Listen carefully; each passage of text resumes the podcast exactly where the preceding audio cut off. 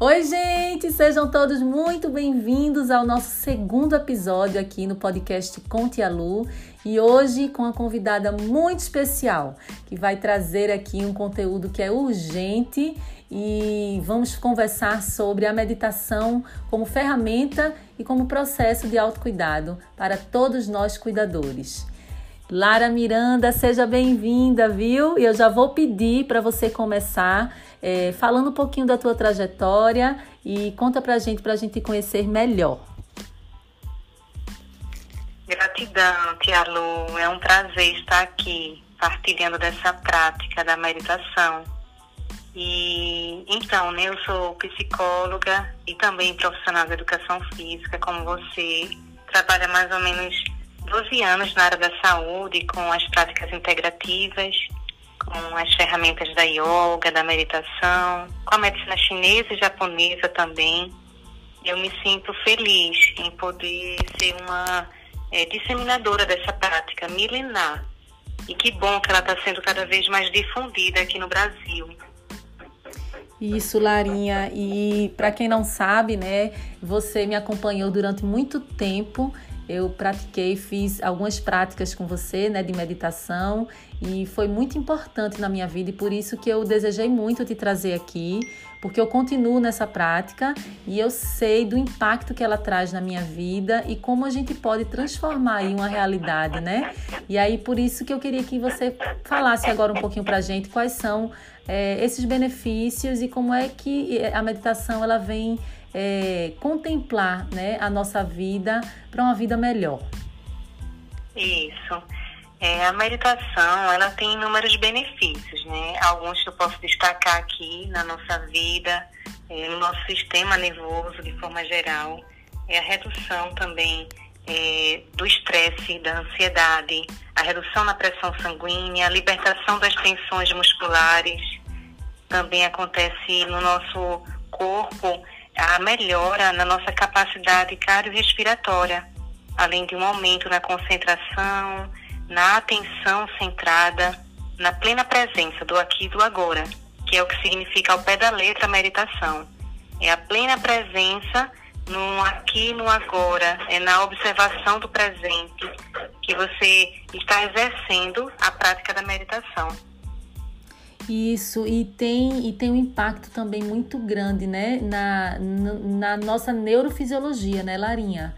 Fala aí um pouquinho pra gente como é que Isso. essas células, elas se movem e se nutrem através da meditação. Isso, com a prática da meditação, são ativadas diferentes áreas do sistema nervoso.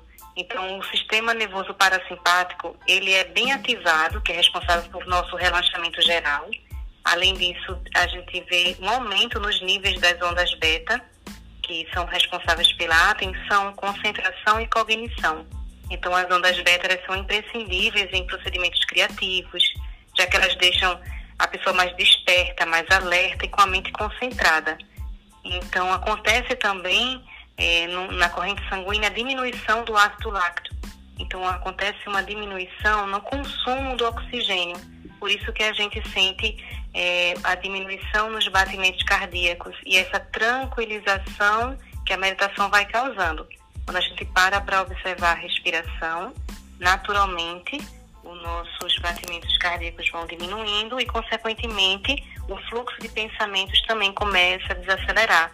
E a gente começa a dar espaço para esse estado de presença, que é esse tempinho que às vezes dura milésimos de segundo entre um pensamento e outro. Não é que a gente vai esvaziar a mente, mas a gente vai estar mais presente entre um pensamento e outro, entre um, uma imagem, uma memória e outra. Que a nossa mente ela continua trabalhando a mil, mas uhum. esses espacinhos de vazio são os espaços de plena presença, que podem durar segundos, mas que renovam as baterias, né? A gente sente uma renovação energética. Verdade, Larinha. A gente vai se conectando com, com a nossa essência. E no dia a dia a gente termina que vai. É, o movimento é muito para fora, para o outro, né? E a gente, quando se distancia, aí causa justamente é, isso que a gente está vendo tanto né, na nossa sociedade: é o pânico, a, a depressão, a angústia, a ansiedade. E eu vou, vou falar agora de uma assim para um público né, mais específico, que são os cuidadores da primeira infância. E aí eu vou é, trazer os pais, toda a família envolvida, os professores.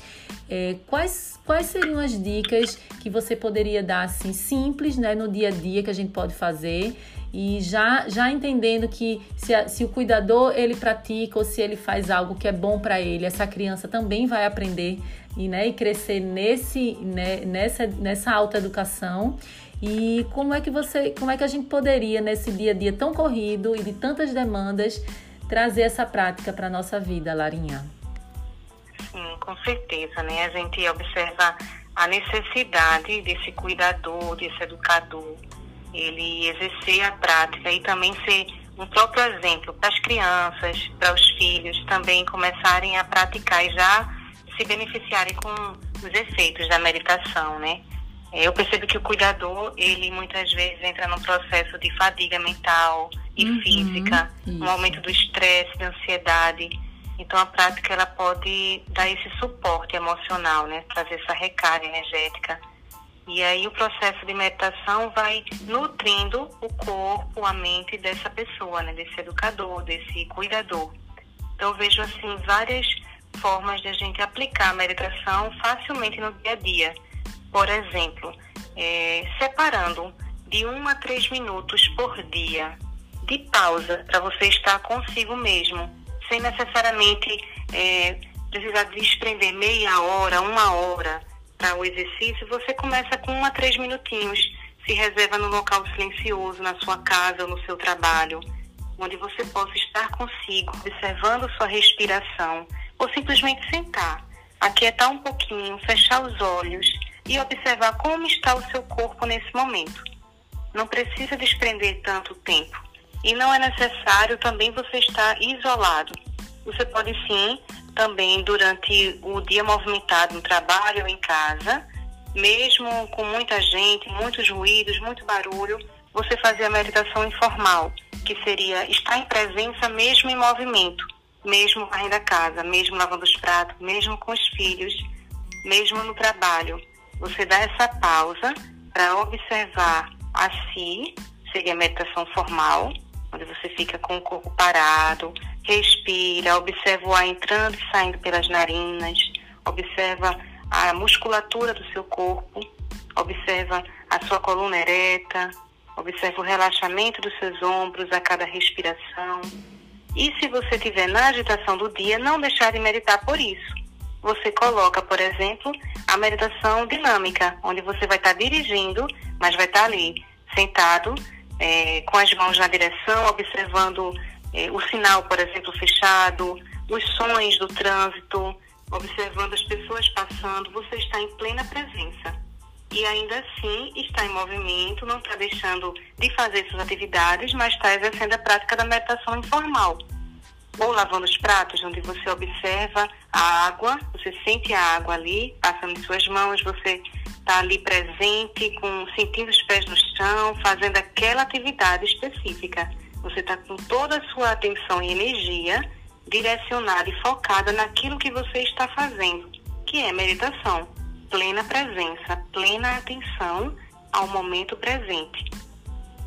Isso, e que, e que é algo natural, né, Larinha? E a gente termina que se distancia disso e, e, a, e a prática vem. Eu me lembro que você falava muito, a gente vai exercitando e vai praticando para voltar essa naturalidade. E, e, essas, e essas dicas e orientações é para isso, né? Para a gente fazer essa retomada para dentro. Mas que só lembrando que é, é, é, uma, é algo que a gente precisa realmente é, trazer para o nosso hábito diário, para a gente ter os benefícios né, que você falou. E lembrando também que as crianças nos observam o tempo todo. E, a, a, e quanto mais eles observam coisas boas, mais eles vão modelar, né? E eles vão ter como exemplo. E que a meditação entre na nossa vida como, como algo que, que venha mesmo para ficar. Porque as transformações vêm quando a gente coloca como hábito, né, Larinha? Isso. Então, como você falou, né, além dos efeitos práticos mesmo na vida, no sistema nervoso, a gente percebe também a dimensão do autoconhecimento meditativo, porque a gente começa a reconhecer os nossos limites. Essa Isso. ferramenta, ela é, faz você se ouvir, se respeitar, compreendendo que você não é um ser ilimitado, que você não está sempre 100% disponível para o outro, para doação, para tudo, mas que você começa a perceber que pode sim é, organizar seu tempo para cada coisa. Então, é um processo de autonutrição, de autocuidado. Então, antes de eu cuidar do outro, eu estou ali me autocuidando, me nutrindo. E posso sim estar disponível para as outras relações, para esse cuidar do outro, sem necessariamente passar por cima dos meus limites. Então, a gente começa a compreender também a meditação nesse nível, momento de autoconhecimento.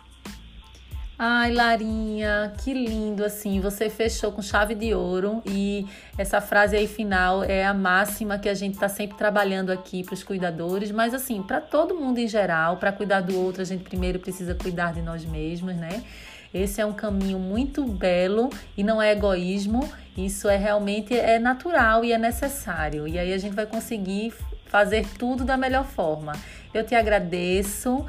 É, e espero de verdade que a gente possa se reencontrar muito aí, que você volte ao nosso podcast. E você foi muito esperado, algumas pessoas já sugerindo, inclusive compartilhem, é, curtam e vamos disseminar aí essa prática né, tão importante e vital. Muito obrigada, viu, Larinha? Um beijo bem grande. Gratidão. Namastê. Namastê. Um cheiro bem grande. Tchau, gente. Até o próximo episódio, hein? Beijo.